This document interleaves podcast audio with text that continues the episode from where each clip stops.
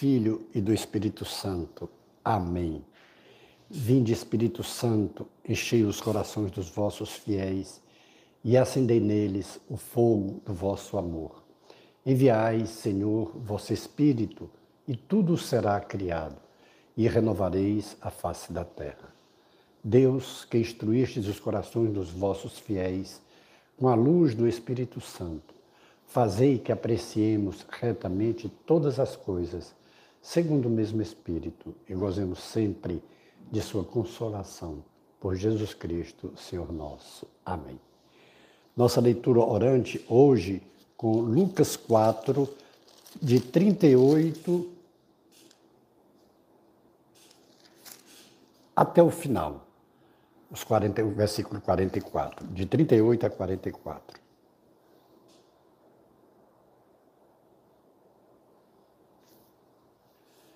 Jesus, saindo da sinagoga, entrou na casa de Simão. A sogra de Simão estava com febre alta e pediram-lhe por ela.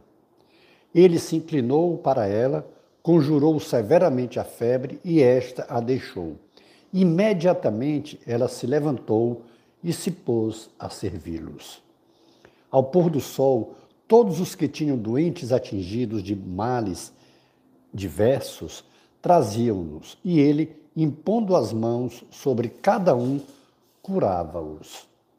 De grande número também saíam demônios gritando: Tu és o filho de Deus. Em tom ameaçador, porém, ele os proibia de falar, pois sabiam que ele era o Cristo. Ao raiar do dia, saiu e foi para um lugar deserto as multidões puseram-se a procurá-lo e, tendo-o encontrado, queriam retê-lo, impedindo que as deixasse. Ele, porém, lhes disse: Devo anunciar também a outras cidades a boa nova do reino de Deus, pois é para isso que fui enviado. E pregava pelas sinagogas da Judéia. Palavra da salvação.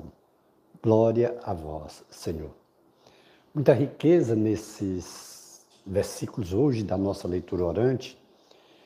E nós precisamos entender que o objetivo da nossa leitura orante, a nossa lexio divina, não é um estudo bíblico. Embora o primeiro passo da leitura orante seja uma compreensão do texto. Mas essa compreensão deve nos fazer trazer para nós, que é o segundo passo da leitura orante, por isso que eu dizia, não é um estudo bíblico, é mais do que um estudo bíblico, porque a gente estuda um pouco a, a leitura, a palavra de Deus, mas faz com que ela seja vida nas nossas vidas. Esse é o objetivo. O terceiro passo, a nossa resposta, a nossa oração. E o quarto passo, a contemplação. Como não é um estudo bíblico, como eu dizia, é uma leitura orante que nos leva a compreender precisamos sim dar esse primeiro passo. E aqui tem algumas circunstâncias que a gente precisa ver. Jesus havia saído da sinagoga. Quem já teve a graça de ir à Terra Santa vai ver que é muito próximo a sinagoga da casa de Pedro.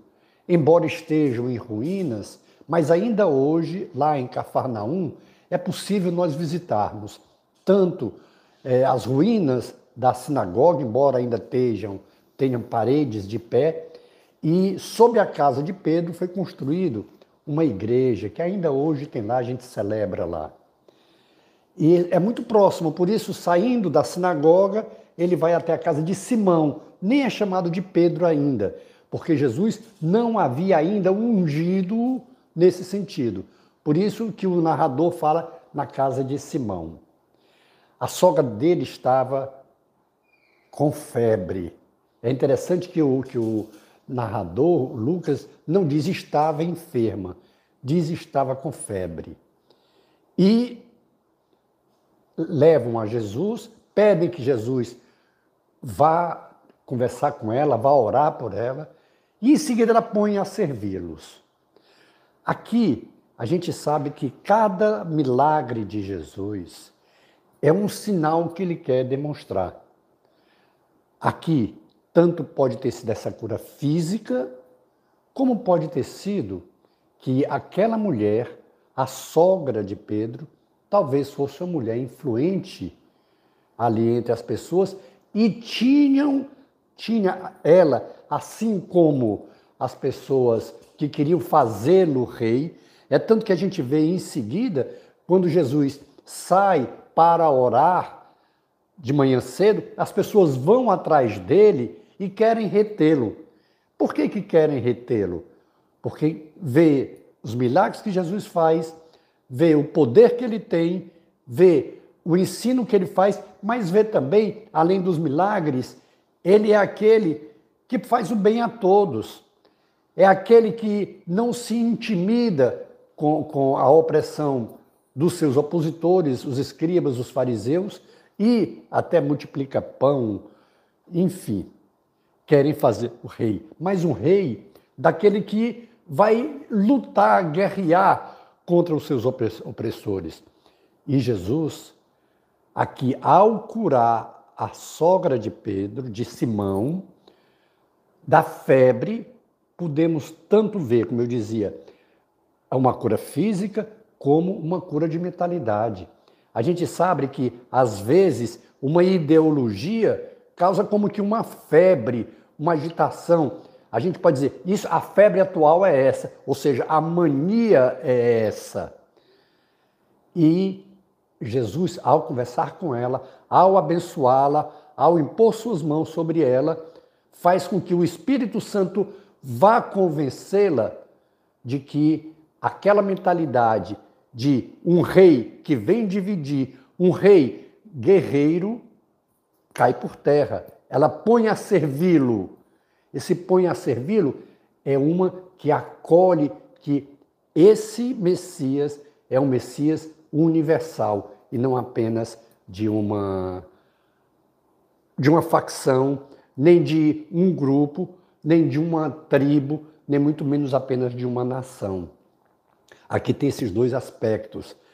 Ainda que tenha havido, eu acredito, mesmo na cura física, mas curou também dessa mania. Por isso que o escritor sagrado Lucas faz dizer, ela estava com febre, aquilo que dominava, que a paralisava e põe a servi-lo. Talvez fosse uma mulher influente. Tanto que na sequência, quando querem fazê-lo, retê-lo, porque essa retenção de Jesus, que ele não vá a outros lugares, porque querem tirar proveito dele. Imaginam que ele deva ser aquele que eles esperavam da libertação de Israel, deles, judeus.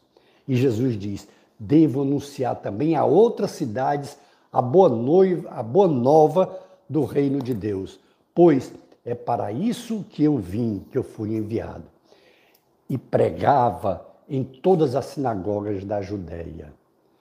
Não era só de um grupinho, não era só de uma patota.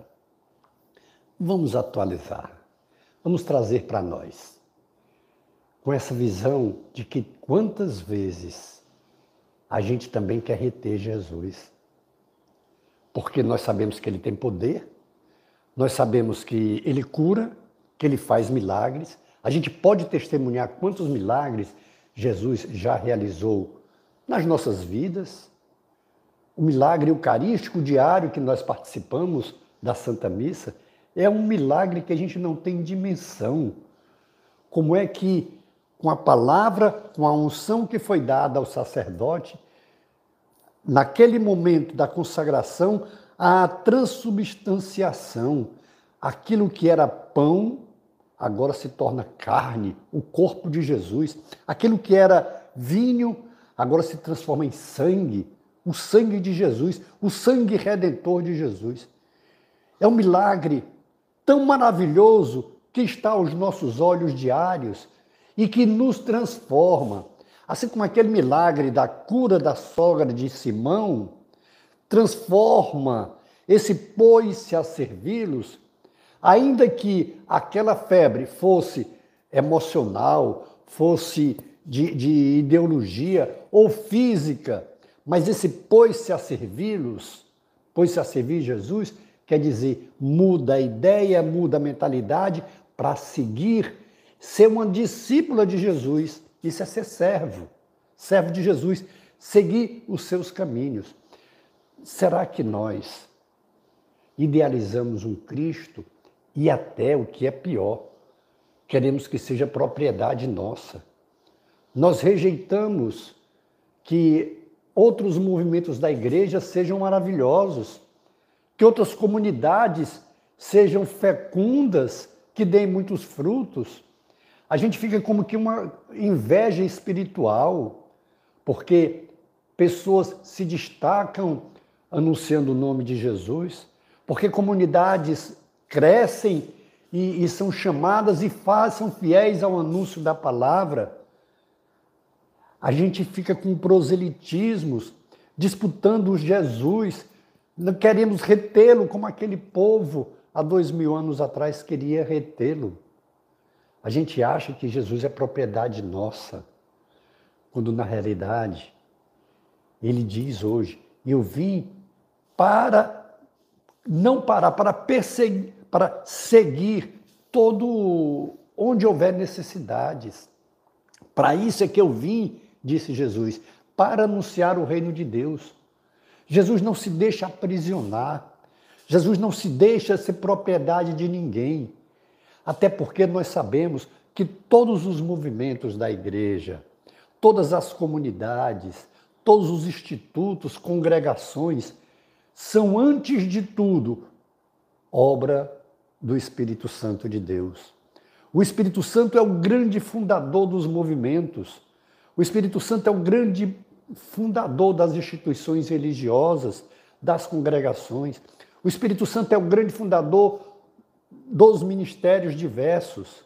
O Espírito Santo é o fundador das novas comunidades. É ele. Por isso que não tem sentido nem nós compararmos uma com a outra. É chamado, é missão, é vocação, é carisma. E não é a quantidade de pessoas que vai medir a fidelidade daquele grupo, mas a submissão e como a sogra de Simão, pôs-se a servi-lo.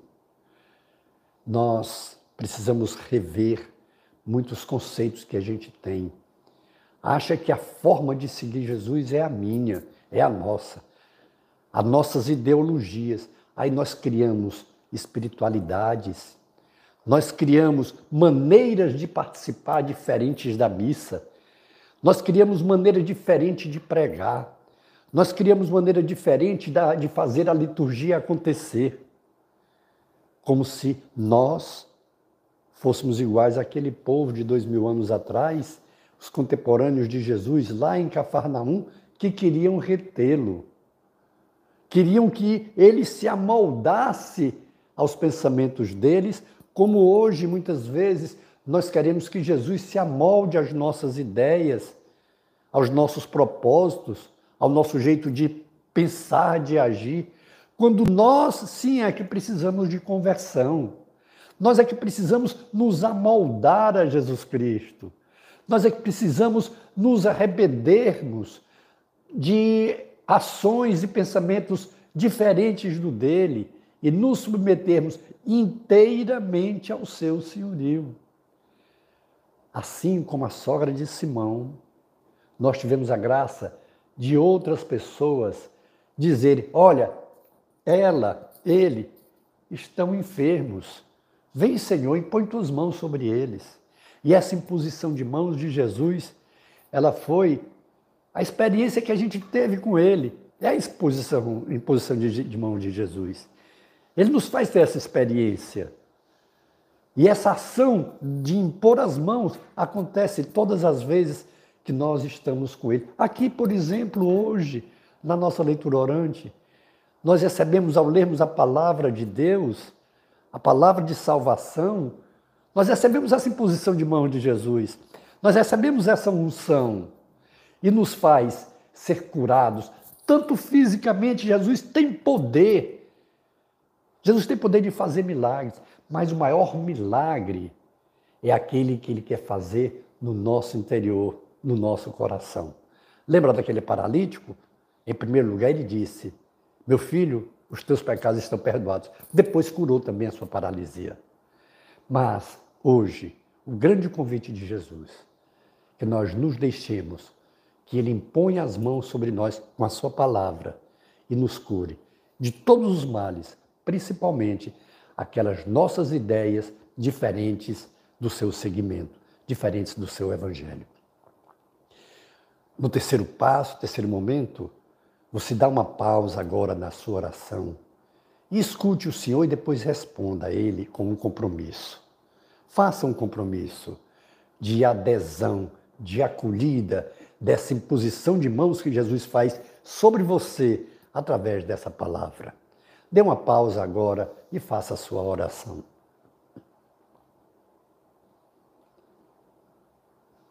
Retornando à nossa oração, é o quarto passo, é a contemplação.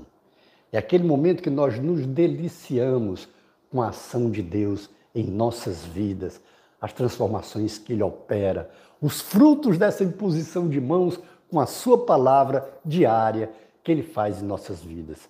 Contemple o tempo que você dispuser. Glória ao Pai, e ao Filho, e ao Espírito Santo, como era no princípio, agora e sempre. Amém.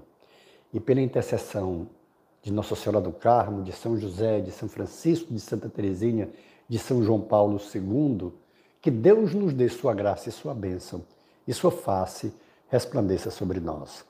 Abençoe-nos o Deus Todo-Poderoso, o Pai e o Filho e o Espírito Santo. Amém. Face de Cristo, resplandecei em nós.